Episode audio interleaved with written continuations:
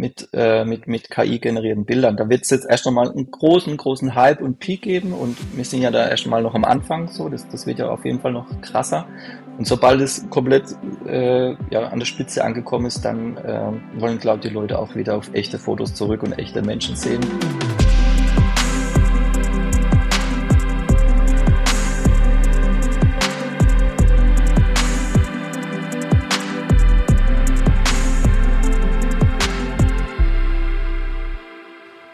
Leute, was geht? Herzlich willkommen zu einer neuen Folge vom The Analog Times Podcast, der Fotopodcast, bei dem es nicht um Technik geht, sondern um die Kunst. Und heute haben wir wieder, habe ich wieder einen besonderen Gast eingeladen aus dem weiten Heidelberg, aus dem schönen Heidelberg zugeschaltet. Hallo Nico Neidhardt.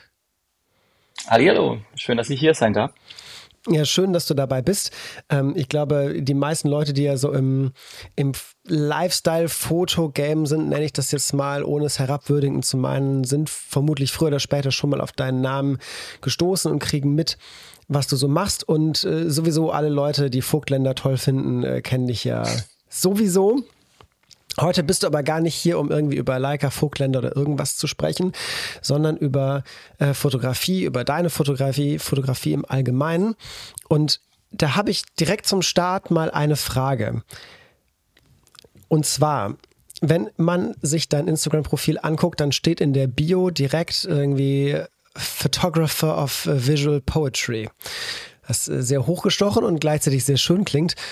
Bedeutet das oder bedeutet diese Bio, dass du dich ähm, jetzt als Fotograf in erster Linie als Künstler siehst oder bist du für dich selbst doch eher äh, kreativer Dienstleister? Was ist so das, wo du dich mhm. einordnen würdest? Ja, ähm, ich würde sagen, ein bisschen von beiden. Also generell Künstler selber will ich mich nie betiteln. Ähm, also ich begleite sehr viele Künstler und bin auch immer mit Künstlern zusammen und mag die alle und finde es toll, was sie machen. Aber ähm, ich selbst kann damit nichts anfangen, weil Künstler ist ja so, oder Kunst ist ja generell sowas, es ist ja alles und wiederum nichts. Und äh, ist ja ein großer Spielraum für, ja, kann man viel reininterpretieren. Und ich sage eher, also aus, aus fotografischer Sicht, ich bin einfach Vollprofi, ich bin professioneller Fotograf und ähm, tu da Dinge, um äh, gewisse Kunden zu erfüllen. Und ähm, teilweise, wie gesagt, mache ich so mein eigenes Zeug und auch eher das, was man über Instagram sieht, das ist so eher sind eher meistens freie Projekte und vielleicht kann man das ein bisschen künstlerischer betrachten, wo ich einfach Dinge ausprobiere. Aber wiederum, wie gesagt, ich bin ja hauptberuflich Fotograf und ähm, wenn da jetzt ein Kunde XY kommt und äh, hat gewisse Ansprüche und Erwartungen, das kann ich dann professionell in, einer gewissen, in einem gewissen Zeitrahmen und genauso seine äh, Vorstellungen umsetzen und genau.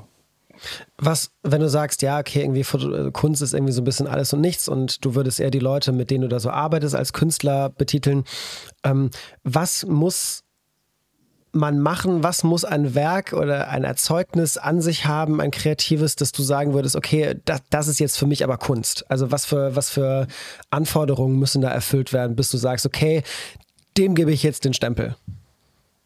Ja, auch da gibt es unendlich viele Möglichkeiten oder Dinge rein zu interpretieren. Zum Beispiel so jetzt Künstler in meinem Umfeld, wo ich auch als Künstler betitel, so ich finde es krass, wie manche sich dafür um das Ganze aufopfern und ihr Ding machen und durchziehen und auch jetzt nicht von links und rechts sich äh, reinsprechen lassen, sondern wirklich straight das durchziehen und auch teilweise, ich sag's mal, an der Armutsgrenze sind, um einfach ihr, ihr Ding da durchzuziehen. Und ähm, da bin ich wirklich mit wirklich Leuten in, in meinem Umfeld, wo, wo mich wirklich krass beeindruckt, und ähm, also auf da nochmal drauf zurückzukommen, eine gewisse Aufopferung, wo es so dahinter steckt und ganz klare Visionen und auch nicht geblendet von ich habe Zeitdruck, ich habe Gelddruck, ich habe äh, muss irgendwelche Erwartungen von extern erfüllen, sondern wirklich ihre Vision haben und äh, und das umsetzen. Und das ist so für mich so ein bisschen Kunst und Dinge kreieren, die es so noch gar nicht gab in dem Sinn oder einfach in deinem Kopf existieren und gar nicht so von großen externen Faktoren da sind und äh, das, das, das, das liebe ich. Und da könnte ich jetzt zum Beispiel auf ein Projekt zurückgreifen, wo ich auch so das Gefühl habe, heute, heute habe ich Kunst gemacht. Das war auch eine Kooperation mit einem anderen Künstler äh, mit äh, Prison, Prisoner heißt er, ist auch, ich sag mal, von der Street Art, so, ich nenne es mal Graffiti-Künstler, der hier auch aus Heidelberg kommt und eher so ein bisschen im Bereich Fotorealismus da ist. Und da hatte ich einfach so eine Idee ähm, in meinem Kopf, dass ich mit ihm gern was Fotografisches zusammen tun möchte und also einfach runtergebrochen, ich hatte ein schönes Model.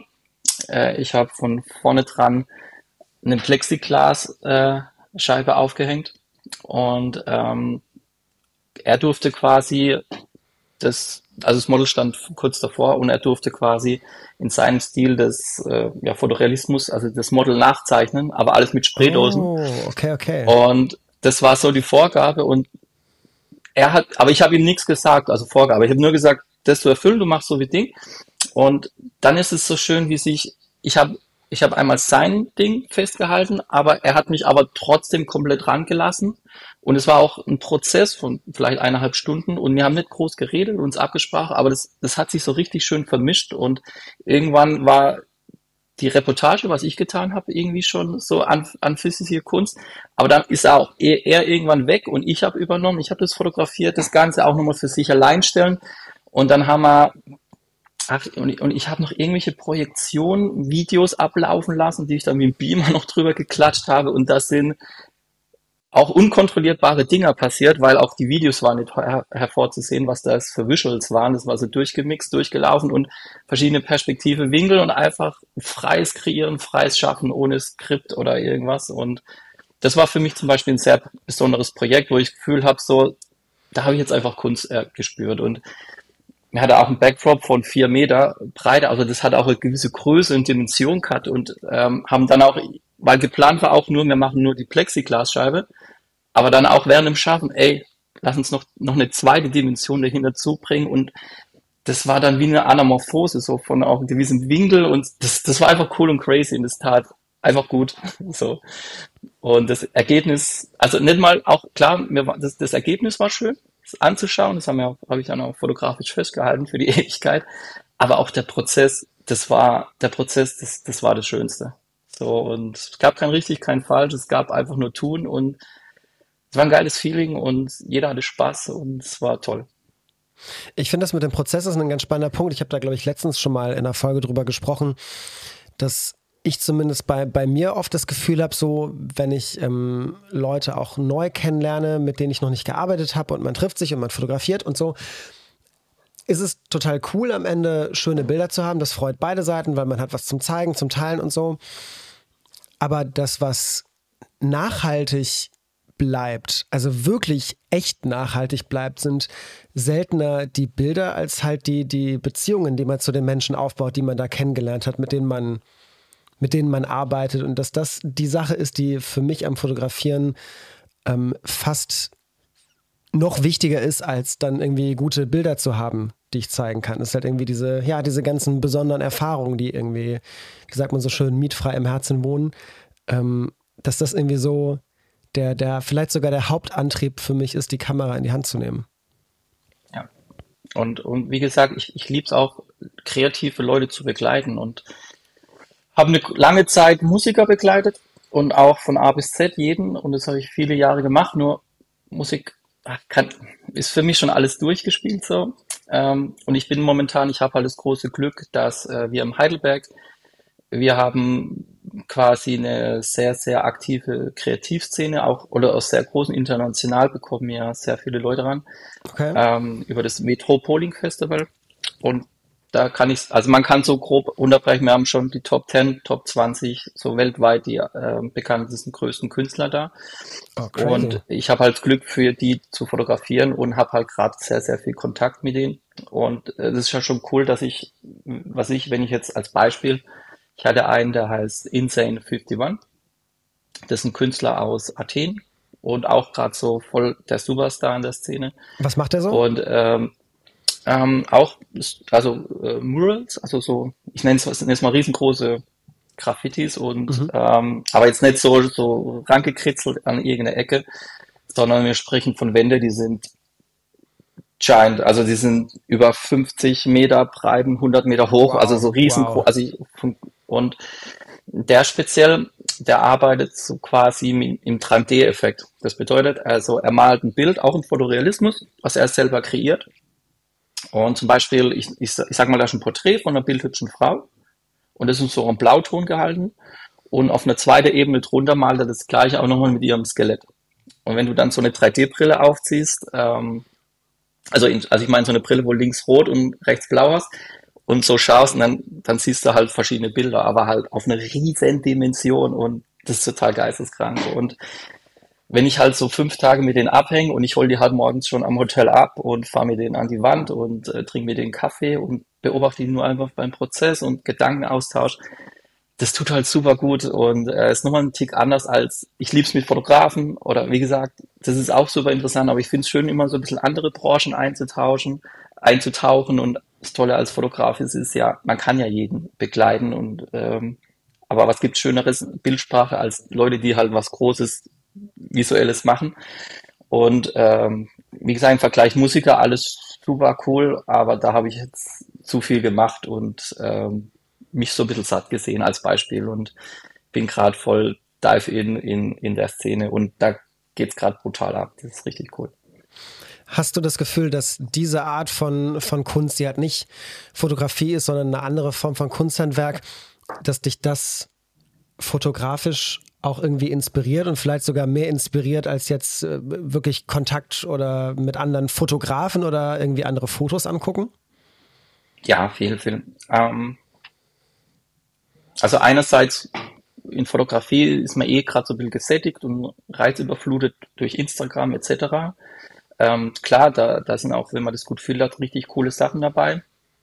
Aber es ist einfach zu schnell, man beschäftigt sich zu wenig oder man kann sich gar nicht so richtig tief damit beschäftigen. Ähm, so als Beispiel, äh, ich, ich hatte gerade vor ein paar Tagen ein Bildband gekriegt. Das ist auch ähm, so, also für mich gerade auch su super, super inspirierend gerade. Ähm, das heißt Eyes, Eye Mama heißt das.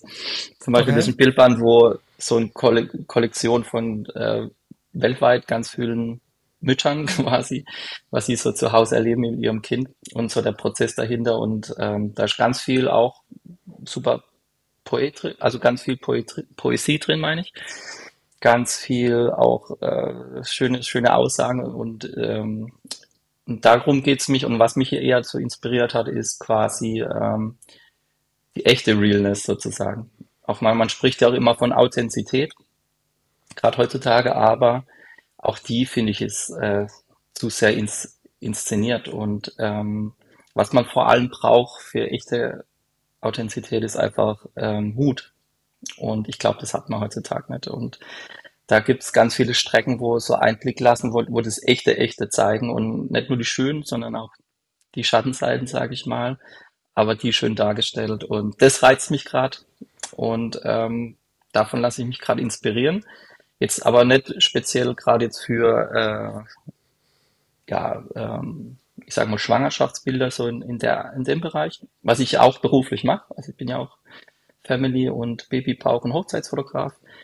Aber ich merke auch da in dem Kontext, dass ähm, ja die Leute gar nicht bereit dafür sind, das wirklich so zu zeigen. Und im Endeffekt läuft ein Family Shooting doch wieder rauf aus Blue Jeans, äh, jeder hat abgestimmte weiße Hemden an. Mhm. Die Bilder sind auch schön und gut, aber so das Echte traut sich keiner zu zeigen. Und aber auch nochmal, wie gesagt, die Brücke, die ich eigentlich schlagen will, ist ähm, diese Realness auf eine andere Form nochmal zu übertragen, eine andere Art der Fotografie von echten Menschen und was die so machen.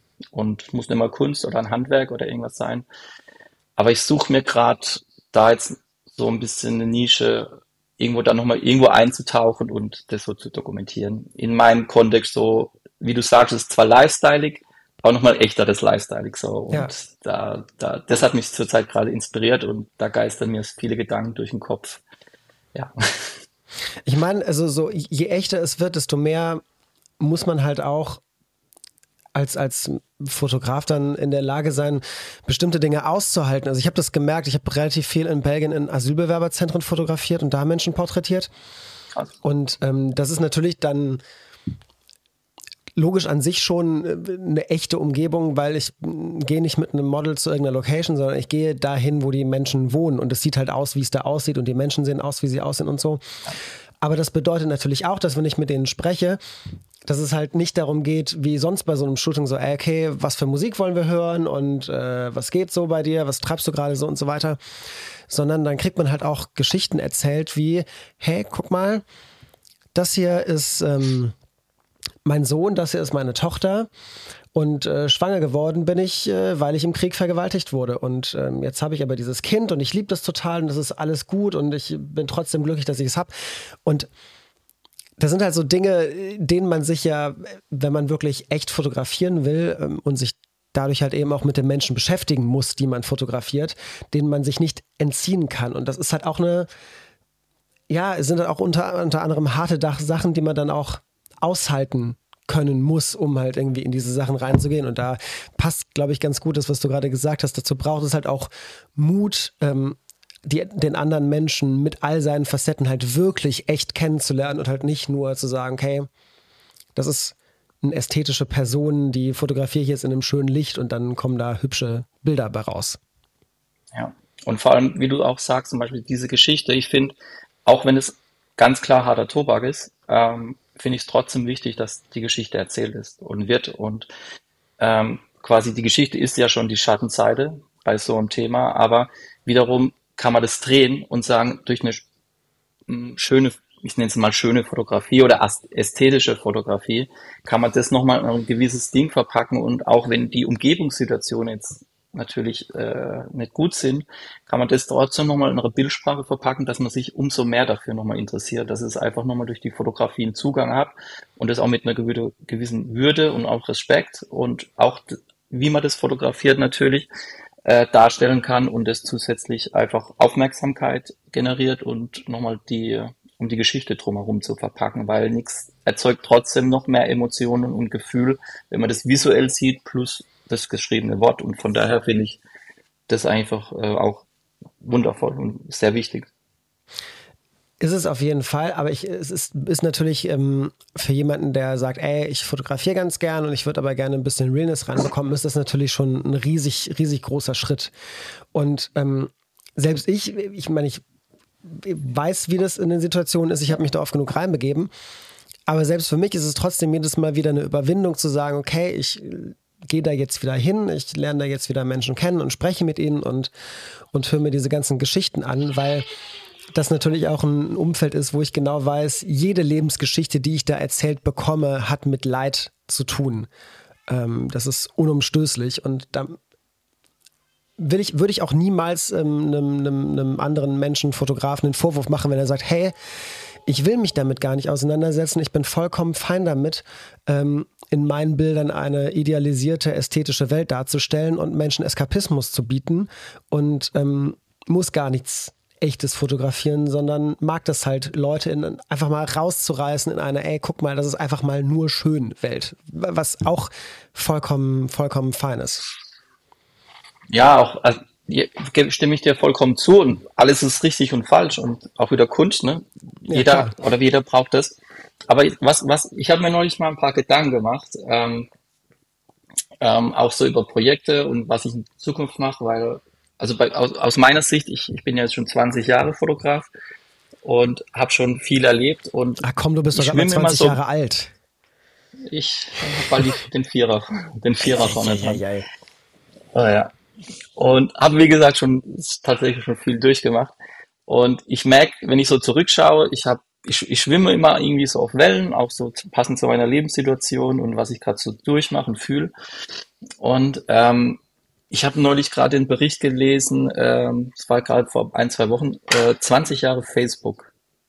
Wow. Und, äh, und äh, ich war da auch von Anfang an dabei, sowie ähm, Instagram. So, also hat man schon bestimmt schon viel gesprochen, aber was, was mir, also und, und jetzt einfach aus, wo, wo ich mich selbst so ein bisschen hinterfragt habe, als Beispiel Instagram, also ich bin ja da von Anfang an dabei gewesen und man wusste ja noch gar nicht so, was das ist und wie sich das entwickelt und ähm, ich glaube, und ich habe mal geschaut, wie viele Bilder ich schon gepostet habe bei Instagram. Ich glaube, ich war mehrere Tausende. Irgendwas zwischen, irgendwas bestimmt um, um die knapp 2000 oder ein bisschen mehr Fotos habe ich da schon gepostet im Feed. Und ich finde es auch immer schön zurückzuschauen, so, ey, was habe ich äh, was waren meine ersten 100 Bilder da und ich kann immer so ein bisschen meine fotografische Entwicklung so ein bisschen mitverfolgen und was ich damals gemacht habe. Aber da will ich jetzt gar nicht so viel äh, drüber reden. Und das, was, was mir auch gar nicht bewusst war, das weiß, das ist, mittlerweile ist man auch so ein bisschen aufgeklärt über Social Media, dass dieser virale Like-Button, der da irgendwo im Internetnetz entsteht oder gibt, dass dieser mittlerweile einen, äh, einen, einen biologischen äh, Effekt in meinem Körper auslöst. Ja, dass also Leute, die das klicken und ich das sehe, dass es irgendwelche Endorphine in mir auslöst oder in jedem. Ne? Also das ja. weiß man mittlerweile, warum auch so der, der, der Suchtfaktor dahinter ist und dass die das entwickelt haben, wirklich sich mehr mit äh, Psychologie auseinandergesetzt haben als mit vielleicht technischen Innovationen. So. Ähm, das ist ja mittlerweile bekannt als von früher. Und ähm, finde es aber interessant, wie das aber nochmal Einschlag gegeben hat in, in, mein, in, in, in die Art, wie ich fotografiere. Und nicht nur, wie ich früher mehr Querformat fotografiert habe und heute Hochformat, sondern auch so, ja, Dinge, wie du gesagt hast, äh, schöne Dinge. Und der Algorithmus ist halt auch mittlerweile gesteuert auf diese schönen Dinge.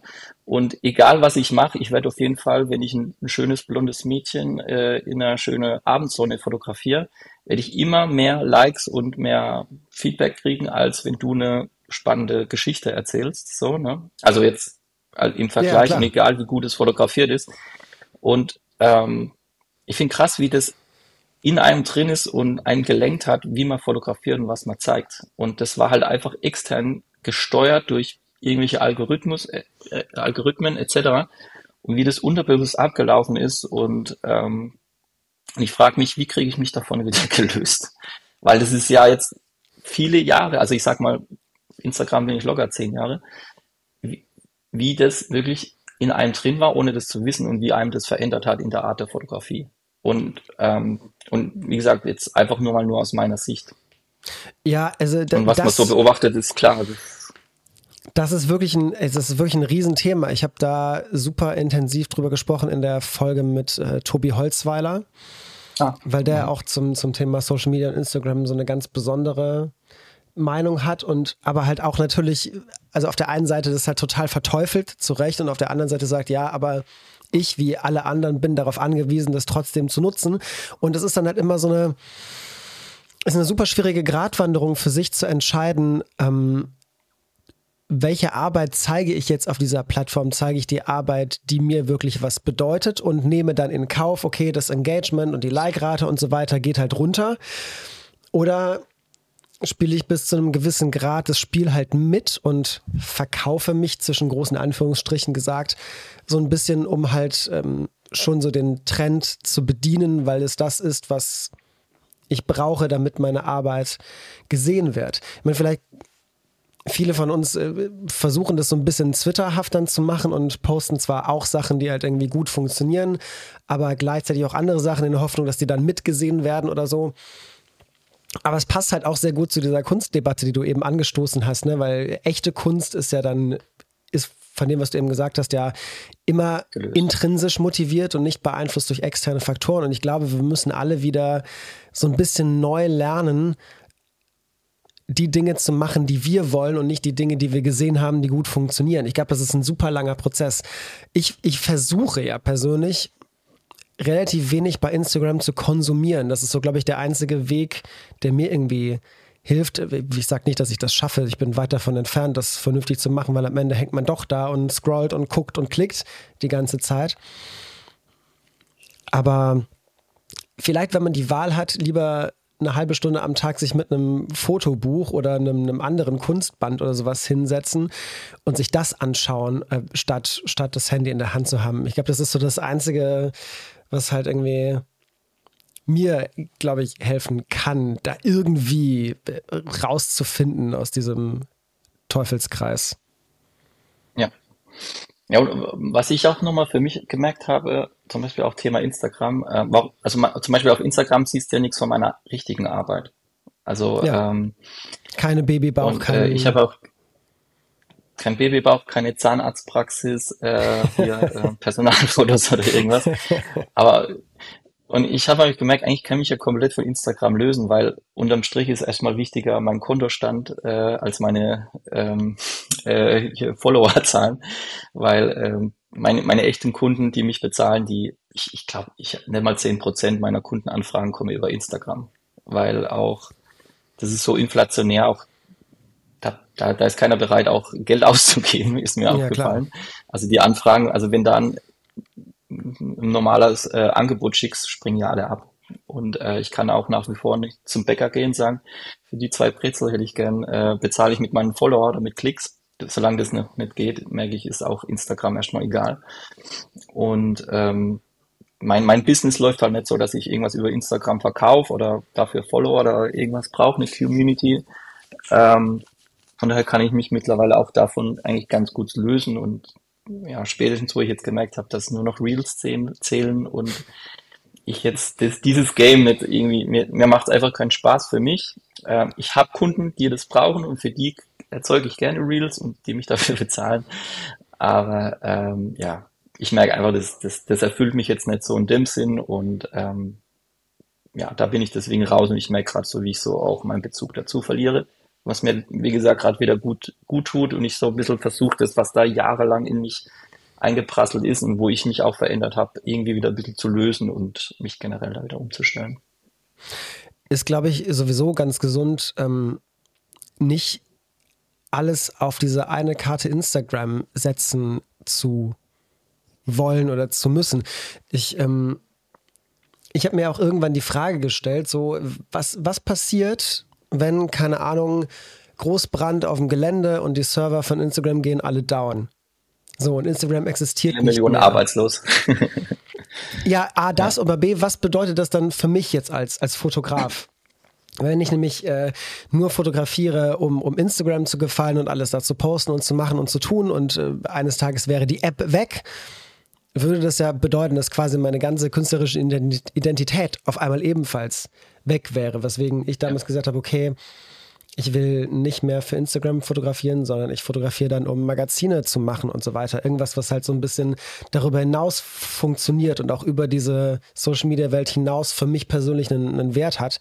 Und es ist wie, wie du schon sagst, ähm, ich glaube, je mehr man es schafft, aus anderen Gründen und für andere Dinge zu fotografieren, desto, desto einfacher hat man es natürlich auch, sich von diesen ganzen Trendthemen zu lösen. Und das hatte ich auch schon mal in der letzten Folge so. Ähm, klar, auf der einen Seite bei dir jetzt im klassischen Business-Sinne bist du sowieso unabhängig von Instagram und auch die meisten Künstler, die halt wirklich ne, das machen, die Ausstellungen machen und so weiter und so fort, die finden auch meistens nicht so auf Instagram statt. Die sind dann in ihren Kunstkreisen und arbeiten mit Kuratoren und Sammlern und so. Und das ist sowieso nochmal eine ganz, ganz, ganz andere Welt, die mit Social Media gar nichts zu tun hat.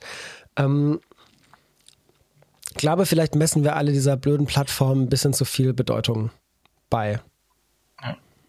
Und ich finde auch, vor allem ein Thema, also eins will ich noch sagen, zum Beispiel, es ist auch gar kein Erlebnis mehr. Sorry. Also egal wie geil ein Video oder ein Bild ist, es ist so schnell weg und es verfliegt. Und ich, also zum Beispiel bei uns, ähm, also mit Olli, ein guter Freund von mir, der auch Fotograf ist, wir haben ja äh, dieses Bierlichtungszeit gegründet.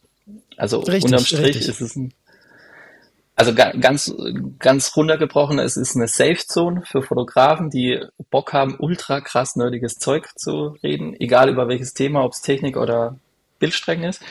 Und was wir uns machen, wir, wir treffen uns da und es sind immer auch neue Leute, ein paar alte bekannte Gesichter da und ähm, es dürfen, es werden immer drei Fotostrecken gezeigt und zwischen jeder Fotostrecke gibt's halt ein Biertasting.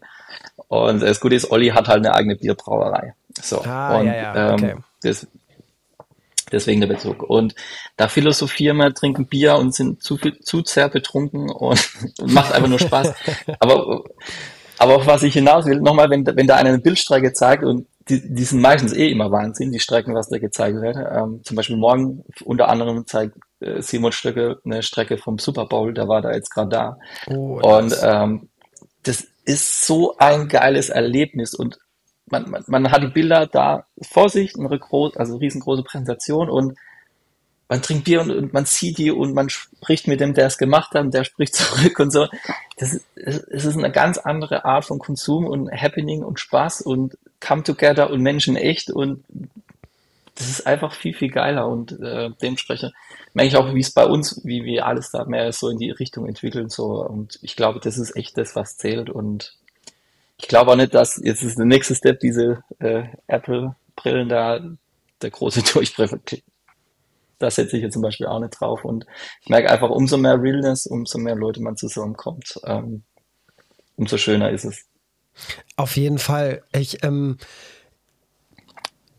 muss sagen, ich blicke ja diesem, diesem ganzen Digitalisierungstrend auch eher so semi-begeistert entgegen und ähm, mich nervt es auch total, dass ich mich beruflich überhaupt mit so Sachen wie ChatGPT, KI, Midjourney und so weiter auseinandersetzen muss. Ähm, hast du manchmal Sorgen, wenn du jetzt vor allem auf dein, auf dein, auf dein Business blickst, was so äh, künstliche Intelligenz und Fotos, die dann am PC ganz einfach entstehen, angeht? Also ähm, machst du dir da Gedanken drüber, dass es irgendwie zumindest ein Teil irgendwie in dein, in dein Berufsfeld eingreifen kann? Nee, äh, absolut nicht. Also ich freue mich sogar, dass es gibt, weil ich glaube, das wird so einen Effekt geben wie ähm, mit Schallplatten, Vinyl. Also es ist ja, ähm, irgendwann, wo jetzt alles digital, also äh, MP3 und Spotify und so. Und dann gab es ja aktuell noch einen Trend, ähm, dass jeder ist nur noch so haptisch eine Schallplatte und das und so weiter. Und, und ich glaube, so entsteht es auch ähm, mit, äh, mit, mit KI-generierten Bildern. Da wird es jetzt erst einmal einen großen, großen Hype und Peak geben und wir sind ja da erst einmal noch am Anfang so, das, das wird ja auf jeden Fall noch krasser. Und sobald es komplett äh, ja, an der Spitze angekommen ist, dann äh, wollen, glaube ich, die Leute auch wieder auf echte Fotos zurück und echte Menschen sehen. Äh, ich glaube, das ist so einfach unser Ding und äh, von daher mache ich mir da also deswegen gar keine Sorgen. Und auch in dem Feld, wo ich mich bewege, Beispiel ähm, ja, Family-Bilder, äh, in dem Bereich, also äh, da will man ja sich sehen und nicht sich selbst. Also ich, ich wollte jetzt kein generiertes Computerbild von meinem Sohn. Das würde ich mir jetzt an ja, die Wand ja, okay, das, das, das macht Sinn. Ähm, das macht Sinn. Wo, wo es natürlich eine ganz klare Kerbe einschlägt ähm, im Bereich äh, kommerzielle Fotografie. Also sobald ich jetzt per Klick, keine Ahnung, ich mache jetzt äh, Werbung für Coca-Cola und äh, ich will, dass ein braun gebrauender Surfer-Dude auf dem Surfbrett in der perfekten Welle zum Sonnenuntergang eine Cola, äh, eine, eine Dose Cola trinkt, wenn ich dafür ein Bild brauche. Das wird sich super gut äh, mit KI generieren lassen. Und bevor ich da jetzt, also würde ich auch so machen, wenn ich da jetzt äh, verantwortlich wäre, bevor ich jetzt ein Model buche und einen Fotograf und einen Flug nach Kapstadt und zurück und dies und das, äh, würde ich das genauso machen. Und ich glaube, der, der kommerzielle Bereich, der wird ganz klar ersetzt. Aber ist jetzt auch nicht so mein großer Schwerpunkt. Also mache ich hier und wieder da natürlich auch. Ähm, ja, aber das, das, das wird sich ersetzen. Und wiederum ähm, KI, im Thema KI-Verarbeitung, also macht es mir auch einfacher. Also ich habe ja schon gesagt, ich kreiere auch für Kunden Reels etc. Und ähm, ja, wenn ich CapCut benutze und da ist ja alles KI generiert, ja. ähm, das macht mir das Arbeitsleben leichter. Ähm, äh, ich finde, da ist es dann auch schlau zu nutzen, als wenn ich jetzt in äh, Premiere jede einzelne Maske erstelle und auswähle und Klick für Klick und Keyframes etc. Ähm, dann ist ja auch gut, mit einem Klick äh, das zu nutzen. Also finde ich wiederum auch, auch da den Vorteil dann praktisch. Das stimmt. Ich bin mir bei der kommerziellen Fotografie gar nicht so also ich bin natürlich äh, mir sicher, dass da manche Dinge ersetzt werden von KI, wenn du Szenarien darstellen willst, die halt einfach in echt fotografiert kaum möglich sind oder nur mit extrem großem Aufwand. Aber äh, vielleicht oder ganz bestimmt, das passiert ja auch jetzt schon, ähm, ist es dann vor allem der, der Content, der um das Foto herum entsteht, der halt irgendwie noch rechtfertigt, diese ganzen Dinge manuell fotografisch zu produzieren, ne? wenn, wenn halt irgendwie dann Fotograf und Model und so weiter alles nach Kapstand geht und dann gibt es dann hier ein BTS-Reel und da nochmal ein ähm, Co-Creation-Post mit dem Model und so weiter und so fort. Das sind ja, glaube ich, diese ganzen Content-Pieces, die halt irgendwie dann generiert werden, wenn du tatsächlich dann die Menschen zusammenbringst und was halt dann am Ende vermutlich gerade über die sozialen Medien noch viel mehr Reichweite generiert als dieses eine fertige Werbebild, was dann am Ende entsteht. Also aber auch aber ich, ich denke da trotzdem schon drei Stufen weiter. Also ich glaube, du wird erst einmal, also auch Fotografen, Videografen haben ja ihr, ihr, ihr Ding und die werden ja auch auf den Tisch schlagen und das versuchen, ihr Ding durchzuziehen. Also der, der, der Punkt wird sein, aber trotzdem noch zwei, drei Stufen weiter gedacht. Auch das, was du angesprochen hast, das kann man auch dann mit einem Klick generieren. so. Wird, man, wird ähm, man können. Die Frage natürlich ist, was es noch für einen Wert hat dann am Ende, wenn man es so macht. Also ich glaube, habe ich als Zuschauer noch Bock, mir was anzugucken, wo ich sonst sagen würde, boah, ey, krass, wie das da aussieht, wenn ich genau weiß, ey, das ist doch alles fake. Also ist, dann kann ich, kann ich mal Cartoons im Fernsehen angucken. Das, ist, das wirst du aber irgendwann nicht mehr unterscheiden können. Also ich, da gibt's doch jetzt schon diese, äh, auf Instagram gibt's doch schon diese Fake-Models, die KI generiert sind. Ja, stimmt. Und ja. ähm, da, das ist kein Unterschied. Und wenn es da wirklich nur darum geht, da diesen Eistee zu verkaufen, das wird funktionieren. Und ähm, Natürlich gibt es natürlich auch Kampagnen wie Nespresso verkauft sich ja nur über George Clooney und ähm, wenn es auch immer geht, also so diese Menschen, die gibt's und die haben so einen Markenwert und, und so weiter und die wirst natürlich fotografieren müssen, aber auch die wird wahrscheinlich, die kann ich ja schon digitalisieren. Also ich weiß, die, die fahren ja auch, ich habe mal irgendwo gesehen, in LA gibt's irgendwelche Studios, wo irgendwelche Promis da hingehen, sich so digitalisieren lassen und die man dann im kommerziellen Bereich komplett einsetzen kann und darstellen kann. Und wiederum auch diese äh, künstlich erzeugten Models, wo es ja auch mittlerweile gibt, die bekommen ja auch schon momentan äh, so Image-Kampagnen und äh, Wertevertretung und so. Also das wird immer weiter und die werden immer famer und dann siehst du halt das Model XY und du weißt, das steht dafür und und die Jugend, die neue Generation und so, die werden ja auch damit groß. Und ich glaube schon fest dran, dass es im kommerziellen Bereich äh, sei. Sie, da geht's noch richtig ab, glaube ich.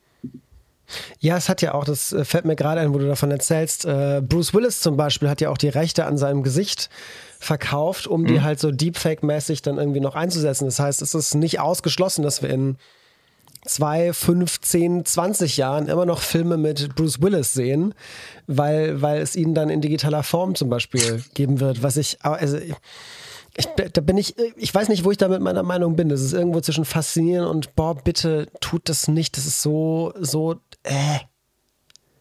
Ja, ich, ich, ich, ich fühle dich 100 Prozent. Ich, was, was bei mir so eingeschlagen ist, ist diese, kennst du diese Szene, ist jetzt kein toller Film, Fast and the Furious, irgendwie, wo leider Paul Walker verstorben mhm. ist. Ja. Aber sie noch ihn zum Schluss die Szene so künstlich erzeugt haben, wie er da noch wegfährt. Das war bei mir so der erste Kontakt, so mit diesem äh, Deepface und alles. Und das, das hat sich einfach nur falsch angefühlt, irgendwie. So ein komischer Beigeschmack. Und, ja, genau, ich glaube, ja. genau, ich glaube, der Schauspieler in der Szene war irgendwie sein Bruder, der irgendwie so eine ähnliche Statur mhm. hat und haben sie sein Gesicht da irgendwie drauf gebastelt. Ja. Also, und wie gesagt, das ist alles noch erst der Anfang und das wird alles noch verrückter und Mensch, ich glaube schon, dass es irgendwo dann darum geht, Kosten einzusparen. Äh, und wenn du es jetzt mit einem Klick generieren kannst, irgendwann, dann glaube ich schon, dass es darauf hinauslaufen könnte. Das könnte, ich, ich fürchte, ich, ich hoffe, dass es nicht so ist. Ich hoffe, dass sich dieser, dass dieser Peak und auch dieser Abfall, von dem du eben gesprochen hast, sich eher früher als später ähm, ereignet. Aber ganz egal, wie es passiert, es wird immer noch eine Traube an Menschen geben, die Nostalgiker genug sind, um das dann total kacke zu finden. Und ähm, das ist wie die, die heute Vinyl benutzen statt Spotify. Die werden dann auch in zehn Jahren immer noch sagen, hey, ich ähm, gehe aber zu dieser Ausstellung, wo ein echter Fotograf war und äh, nimm nicht den, nimm nicht den KI-Wallpaper, um damit meine Wohnung zu schmücken, sondern häng mir was Reales und Echtes an die Wand. Ja. Es wird auf jeden Fall kommen. Mir fällt gerade ein, du hast ganz am Anfang, ich glaube in der zweiten Minute, einen Begriff fallen lassen, wo ich die ganze Zeit irgendwie gedacht habe, ah, da hake ich jetzt mal ein, da hake ich jetzt mal ein, weil ich habe da, ähm, weil mir da was zu einfiel. Und zwar war das, äh, als du am Anfang meinst, ja, ich sehe mich ja selbst nicht so als Künstler, so ich sehe, ich bin halt äh, prof, professioneller Fotograf und so. Und da fiel mir ein, ähm, das hat jetzt tatsächlich gar nicht so viel mit dir zu tun als Person, aber ich stolper schon mal häufiger irgendwie, wenn man irgendwie so mit Leuten sich unterhält, die Bilder machen und so, stößt man häufiger auf diese, diese Kategorisierung, so, ey, entweder ich bin Profifotograf oder ich bin Amateurfotograf und das eine bedeutet was Gutes, weil ich mache das ja richtig und toll und verdiene mein Geld damit und das andere ist halt so ein, ja, ich spiele halt ein bisschen rum, ist halt so ein kleines Hobby, wird so ein bisschen klein geredet. Ähm, Und ich wollte gerade diesen, diesen Moment, weil mir das eben einfiel, nur nutzen, um zu sagen, wie ganz äh, furchtbar und fürchterlich ich das finde. Allein schon, weil, wenn man überlegt, wo dieser Begriff Amateur herkommt, das ist niemals mitnichten irgendein, irgendein herabwürdigender Begriff, der irgendwie schlecht gemeint ist, sondern damit wird einfach nur Liebhaber gemeint. Und auch ein, ein, ein jemand, der damit sein Geld verdient, hauptberuflich wie du, finde ich, sollte sich heutzutage auch immer noch guten Gewissens als Amateur und damit als Liebhaber bezeichnen können. Und irgendwie, weiß ich nicht, habe ich das Gefühl, wir sind in den letzten Jahren semantisch irgendwo falsch, falsch abgebogen, dass sich das irgendwie so krass mhm. auseinander dividiert hat. Irgendwie und ja. Weil es auch nichts, nichts über Qualität ja auch aussage. Es gibt ja super viele Menschen da draußen, die Bilder machen, einfach nur, weil sie da Bock drauf haben und die aber keine Kundenprojekte machen, sondern einfach nur Fotos.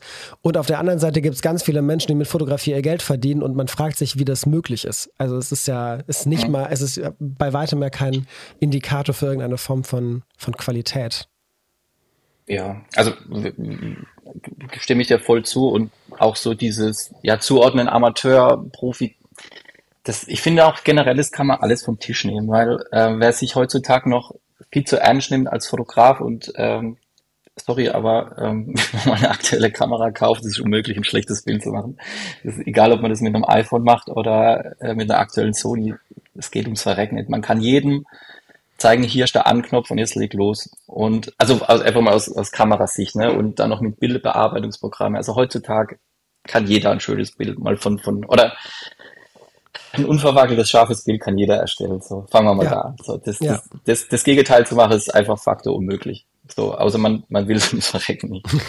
Und so, ähm, da darf man sich, wie gesagt, so das, das Thema Fotografie, da darf man sich gar nicht mehr zu ernst nehmen. Vor 20 Jahren war das ganz, oder 30 Jahren, mit auch zu analogen Zeiten so, war das ein ganz anderes Thema. Da musste man sehr, sehr viel wissen und wenn man es nicht gewusst hat, hat man auch sehr viel Geld in den Sand gesetzt und so weiter etc. pp. Aber da hatte ich auch, wie gesagt, ich blicke halt jetzt von 20 Jahren zurück und da kann ich schon mal sagen, ich habe sehr viel beobachtet und zum Beispiel, wenn ich meine eigene Lernkurve betrachte, die war am Anfang super langsam, äh, weil ich einfach nicht so gut äh, auch äh, Zugriff auf Wissen bekommen habe. Und wenn ich jetzt vergleiche mit Freunden, die oder meine meine Praktikanten, die bei mir eine Ausbildung machen, ey, die sind halt nach einem halb, dreiviertel Jahr noch ein Punkt, wo, wo, wo ich fünf, sechs Jahre dafür gebraucht habe. Einfach mal nur jetzt mal aufs, aufs Technische reduziert. Du, das ist so leicht geworden und so viel Wissen von YouTube, von überall. Das ist einfach Wahnsinn und toll und ein, schön. So, also ich finde es positiv. Und ähm, ähm, und wiederum, was, genau was ich sagen wollte, auch so, die, die, jeder, der halt eine Leidenschaft dafür hat, das, für, für mich ist jeder ein Profi. Das ist auch vollkommen okay. Und ähm, ich, ich finde auch nach wie vor Fotografie soll keine Challenge sein, weil was ist ein gutes und ein schlechtes Bild, da kann auch jeder rein interpretieren. Es kann auch ein total verschwommenes, verwackeltes Bild schön sein, der, wo es so empfindet. Von daher, es gibt kein richtig und falsch so in dem Sinn. Außer ein was? Kunde sagt, genau so soll es aussehen und dann musst du halt in der Lage sein, das so umzusetzen. Das ist halt das Einzige. Was muss denn für dich persönlich ein Bild haben, damit es nicht allgemeingültig schön ist, aber damit es für dich persönlich ansprechend ist. Also hast du, hast du so feste Parameter, von denen du genau weißt, okay, wenn ein Bild die hat, dann gucke ich auf jeden Fall ein zweites Mal noch hin beim Swipen und Scrollen? Mhm. Ähm, was, was ich beobachte, also ich, ich schaue das Bild an und klar, aus irgendeinem Grund bleibe ich hängen. Also ich schaue nicht ganz bewusst da drauf, äh, aber ich merke immer, ich bleibe dran hängen, wenn es so ein bisschen, wenn es generelle Atmosphäre hat. Ähm, wenn's, wenn man es betrachtet, es erzählt irgendwie eine Geschichte. Und ähm, dann bleibe ich länger dran hängen. Und wenn ich aber merke, das Foto ist gemacht fürs Foto, also so, ähm, wie soll ich sagen, äh, ja, das, das, das, das, wenn, wenn es ein Model drauf ist und das ist fürs Ding gemacht, dann bin ich schnell schon weg. Aber wenn ich merke, so, das ist so, ja, es, es hat einen Moment eingefangen, so, äh, da, da bleibe ich eher dran hängen, klar. Also wenn du Bilder magst, die so Atmosphäre haben und Geschichte zu erzählen, kennst du die Arbeit von äh, Gregory Crutzen? Sagt mir gerade nichts. Nee. Also vielleicht kenne ich die Bilder, aber ähm, ich bin immer schlecht mit Namen musst du dir, also das musst du dir auf jeden Fall mal anschauen. Ich packe auf jeden Fall auch einen Link dazu in die Shownotes rein. Das ist ein amerikanischer Fotograf und ähm, da habe ich zum ersten Mal irgendwie eine Doku von gesehen, als ich im, im Fotostudium war. Und der inszeniert Fotografie, also aber wirklich auf einer, auf einer Skala von einem, von einem äh, Hollywood-Set. Also es ist unfassbar, der kreiert riesige ja, wirklich riesige Bilder, auch irgendwie, glaube ich, Großformat fotografiert, äh, also analoges Großformat wirklich, nicht mal nur Mittelformat, sondern noch, noch eins drüber. Und hat da riesige, riesige Sets, riesige Aufbauten mit Filmscheinwerfern und so weiter. Und die Bilder von ihm sind alle wirklich immer so wahnsinnig atmosphärisch. Da passiert nie viel drin. Also es ist, da ist nie so, es ist nicht so, als würde da irgendwie eine Explosion oder irgendwas krasses passieren aber die Art und Weise, wie er mit Licht und Atmosphäre und den Personen spielt, die immer was sehr Nostalgisches an sich haben, was sehr Verträumtes, ist, dass du immer automatisch, wenn du diese Bilder betrachtest, dir die Frage stellst, okay, warum sind die Leute gerade da, wo sie sind? Was ist denen passiert? Weil ir irgendwas, und der hat doch, der spielt doch immer mit dieser, mit dieser blauen Stunde so ein bisschen, halt immer, wo das, wo es eigentlich sehr schwummrig ist und dann setzt er halt ganz gezielte Spots über irgendwie Straßenlaternen oder irgendwie Beleuchtung Innenräumen, wenn er Innenräume fotografiert. Das ist wirklich super, super beeindruckend. Ich kenne keinen Fotografen, der Jetzt abgesehen von Reportage, wo natürlich die Story ähm, ja inhärent ist, das ist äh, Grundvoraussetzung dafür, dass Reportage ist, aber ich kenne keinen Fotografen, der inszeniert fotografiert und so genial Geschichten aufmacht. Sie nicht erzählt, aber die erzählt, ey, da ist eine Geschichte und Jetzt überleg mal selbst, was das sein könnte. Wirklich absolut, absolut glaub, phänomenal. Ich glaube, so wie du es beschreibst, kenne ich den auf jeden Fall. Ähm, weil ich habe mir auch mal so für, für ein Projekt ein Set gebaut, wo ich so mit, mit gewissen Musikern was machen musste. Und ich glaube, da habe ich auf ihn recherchiert oder ihn als Vorlage gehabt, glaube ich. So wie du es beschreibst, kenne ich das wunderbar, ja. Ja, ich, ich und dir, ähm, ja. Ich schicke dir gleich meinen Link auf jeden Fall, um das mal abzugleichen. Aber ähm, das, das auf jeden Fall, also ich, ich persönlich würde zwar niemals so fotografieren, weil ganz im Ernst ich auch einfach zu faul wäre, um sowas zu planen für ein Bild. Also es ist ja dann wochenlanger Aufwand, um ein Foto zu haben. Aber sich das anzugucken, finde ich wahnsinnig inspirierend. Wie ist, wie ist das bei dir so, wenn du, wenn du sagst, ey, ich umgebe mich jetzt mal mit ein bisschen Fotografie zur Inspiration? Neigst du da eher dazu, dich mit Künstlern zu beschäftigen, die in einem ähnlichen Stil unterwegs sind wie du oder bist du da eher ganz weit weg, weil du sagst, ey, nee, dann ich sehe so viel von dem, was ich mache, weil ich es mache. Ich äh, schaue mir dann lieber an, was so in anderen Stilrichtungen so passiert. Mhm. Also, ähm, also generell unterhalte ich mich immer sehr gerne mit Fotografen und tausche mich aus, weil, weil ich mich einfach sehr leicht oder sehr gerne dafür faszinieren und das toll finde.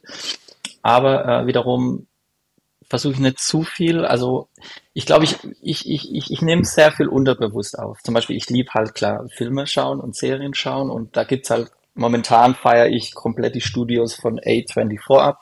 Oh, ich ja. konsumiere gerade extrem viel davon und ich glaube, das, das hat dann schon wieder unterbewussten Einfluss auf meine Fotografie. Oder ich kann mich noch sehr gut erinnern, wo ich zu der Zeit, wo ich auf Euphoria gekommen bin, diese Serie, und äh, spätestens bei Staffel 2 war bei mir alles aus. Also das war zu krass und das hat direkter Impact auf meine Fotografie gehabt. Sogar ähm, meine Kunden tun mir leid, ähm, die mich zu der Zeit gebucht haben. Alles sah nach Euphoria aus zu der Zeit. Also alles nach e nach Ekta. Ich habe mir irgendwie, ich habe da noch irgendwie rausgefuchst, wie man bei Lightroom LUTs einbauen kann. Da gab es irgendwie so einen Umweg, dass man, also dann habe ich irgendwelche Ektalats ins Lightroom mit irgendwas anderem gemixt und sah alles nur noch aus von der Grundstimmung und ähm, da hatte ich mal zwei, drei Monate, das sah alles nach Euphoria aus, bis ich wieder ein bisschen irgendwas. Und aber auf was ich hinaus, also ich, ich, ich, ich nehme immer hier und da was auf und interpretiere das dann wieder so in meinem Ding.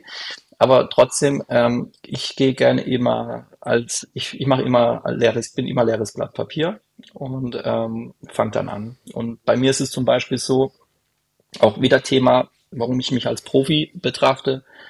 Ähm, nicht, weil ich vielleicht bin, aber so das ist meine Herangehensweise. Beispiel im Sport, jeder Profi-Fußballer von mir aus, der geht dreimal die Woche trainieren. Ja, und dann am Wochenende hat er ein Spiel, wo er abliefern muss. Und so ein bisschen diese Mentalität habe ich auch. Also das heißt, ich, egal wie viele Jobs ich habe, ich sage mindestens ein bis zweimal, wenn ich Glück habe, zweimal, aber mindestens einmal mache ich immer ein freies Projekt. Egal. und es ist bei mir geblockt. Und ähm, da, da zum Beispiel nehme ich mir irgendwelche Skills raus, egal ob Skill ist Licht setzen, äh, Skill ist irgendwas Kameratechnisches oder Skill Kommunikation, weil es geht ja eigentlich hauptsächlich um Menschen bei mir. Und wo ich mir irgendwas nehme, wie, ja, wie, wie hat das Model ein besseres Gefühl oder dies, das. Also da gibt's ein großes Ding, was ich mich immer so abarbeite. Und, ähm, und dieses, diese freien Projekte, auf was ich hinaus will, wie gesagt, da gehe ich trotz allem äh, relativ ja, leer, weißes Blatt Papier und wir machen irgendwas so von Stimmung, von Licht und dies, das. Und natürlich, wie gesagt, ich, ich setze mir eine gewisse Challenge, aber trotzdem mal schauen, was passiert. Und das macht Spaß und ähm, ja, und ähm, ich, ich, ich nehme Dinge bewusst auf und ich glaube, das passiert im Hintergrund so ein bisschen und davon lasse ich mich dann so ein bisschen leiten und schaue, was passiert. Finde ich, finde ich spannend. Finde ich, finde ich interessante, interessante Auslegung und Herangehensweise. Weil, und, weil ich, also auch da noch ein, einzuhaken, was ich sage, also ich habe auch ein gewisses Grundvertrauen in mir weil ich schon so viel Übung habe. Und ich traue mich einfach rauszugehen und ich bin jetzt genau da und da ist das Licht so und da ist der Hintergrund so. Und ich habe halt einfach Bock, da das Geilste oder das Schönste rauszuholen. Also so und ähm, so habe ich einfach ein Grundvertrauen mittlerweile. Ich kann alles und überall irgendwo machen. Und mit diesem Vertrauen, glaube ich, oder ganz befreit, so, jetzt schauen wir, was passiert. So, das, genau. Sehr schön. Einfach mal ein bisschen auf sich zukommen lassen und auf die Art und Weise machen und tun. Finde ich, finde ich, finde ich sehr schön. Ist, ein, ist auch ein sehr schöner, sehr schöner Abschluss. Ich möchte nur noch eine Kleinigkeit hinzufügen, um die Leute so ein bisschen anzuteasen, weil du gerade eben von Euphoria gesprochen hast. Ähm, wirklich, also egal, ob man da inhaltlich irgendwie sich findet oder nicht, visuell ist es auf jeden Fall eine fantastische ähm, Serie und Inspirationsquelle. Also die, die kreieren da Welten, die irgendwo zwischen extrem real und Traumland irgendwie sind. Wirklich wunderschöne Nuancen, die sie da, die sie da setzen. Generell, also die Kameraarbeit und die Lichtarbeit ist, ist unfassbar toll in, in dieser Serie. Und, und Entschuldigung, dass ich unterbreche, aber es muss man noch sagen, Staffel 2 ist ja komplett analog gefilmt. Ja. Das ist Wahnsinn. Wahnsinn. Genau, ist komplett analog gefilmt. In Staffel 1 teilweise, glaube ich, in Staffel 2 aber komplett. Genau. Und ähm, kleiner, kleiner Tease schon mal, es wird irgendwann in den nächsten paar Wochen, nächsten zwei, drei Monaten eine englischsprachige Folge geben in diesem Podcast mit dem Setfotografen von Euphoria, mit dem Eddie Chen, der ähm, halt auch größtenteils für HBO äh, analog fotografieren durfte. Also nicht ausschließlich, weil manche Sachen braucht man ein bisschen schneller. Aber der Großteil der Fotos, die man in den, als Werbeplakate für, für Euphoria oder auch für The Idol sieht, diese andere große Serie von, von dem Levinson, von dem. Das war auch Wahnsinn. Auch, äh, auch von der, von der Art und Weise echt äh, visuell interessant. Ähm, Genau, der darf da halt super viel, genau, der darf da halt super viel analog machen, was natürlich äh, dazu beiträgt, dass sich der Look der Serie halt auch in den Marketingmaterialien so wiederfindet. Und ähm, genau, der wird irgendwann in nächster Zeit dann mal irgendwie hier auch zu Gast sein und so ein bisschen erzählen, wie das dann ist, äh, an so einem krassen, riesen Serien-HBO-Set zu fotografieren und äh, ja, auch da dann analog zu arbeiten und halt ja doch so ein bisschen seine Arbeit auch so, zumindest so ein paar Prozent dem Zufall zu überlassen. Da bin ich sehr gespannt drauf zu erfahren, was der dann so, so alles erzählen wird. Sehr spannend. Ein krass, freue mich auch schon drauf.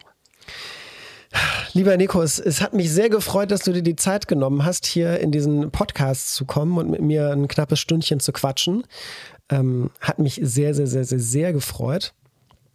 Und ähm, hast, du, hast du noch irgendwelche letzten Worte, irgendwelche, irgendwas, was du noch loswerden willst, bevor wir uns für heute verabschieden? Also auch nochmal vielen Dank. Falls man meinen Dialekt nicht versteht, kannst du ja vielleicht noch hier äh, Untertitel einbinden. Genau, wenn ich Reels mache, untertitel ich die alle mit Hochdeutsch. nee, ähm, nochmal vielen, vielen Dank. Äh, hat sehr viel Spaß gemacht und ähm, die, das Witzige ist ja auch, äh, so wie wir uns kennengelernt haben, ich habe ja dein Magazin neulich entdeckt und ja, richtig, so sind wir auch nochmal aufeinander zugekommen. Fand ich auch übrigens äh, mega, mega schön, hat, hat, hat sehr viel Spaß gemacht, da durchzublättern, habe es mir auch gleich mitgenommen, war ja im Leica Store. Und ähm, ich hoffe, man sieht sich auch irgendwann mal real life. Also bist herzlich eingeladen, auch immer nach Heidelberg zu kommen. Auch wenn du mal Bock hast, in zur Fotostudio zu kommen, das steht ja immer frei und generell mal einen Kaffee auf Heidelberg. Würde mich sehr freuen. Gibt viel zu zeigen. Werde ich auf jeden Fall machen. Ich ähm, muss sowieso, also der, der ähm, Manager vom Leica Store in Heidelberg hat mich auch schon, äh, hat auch schon gesagt, ich muss unbedingt mal kommen, um irgendwie, wenn nochmal eine mhm.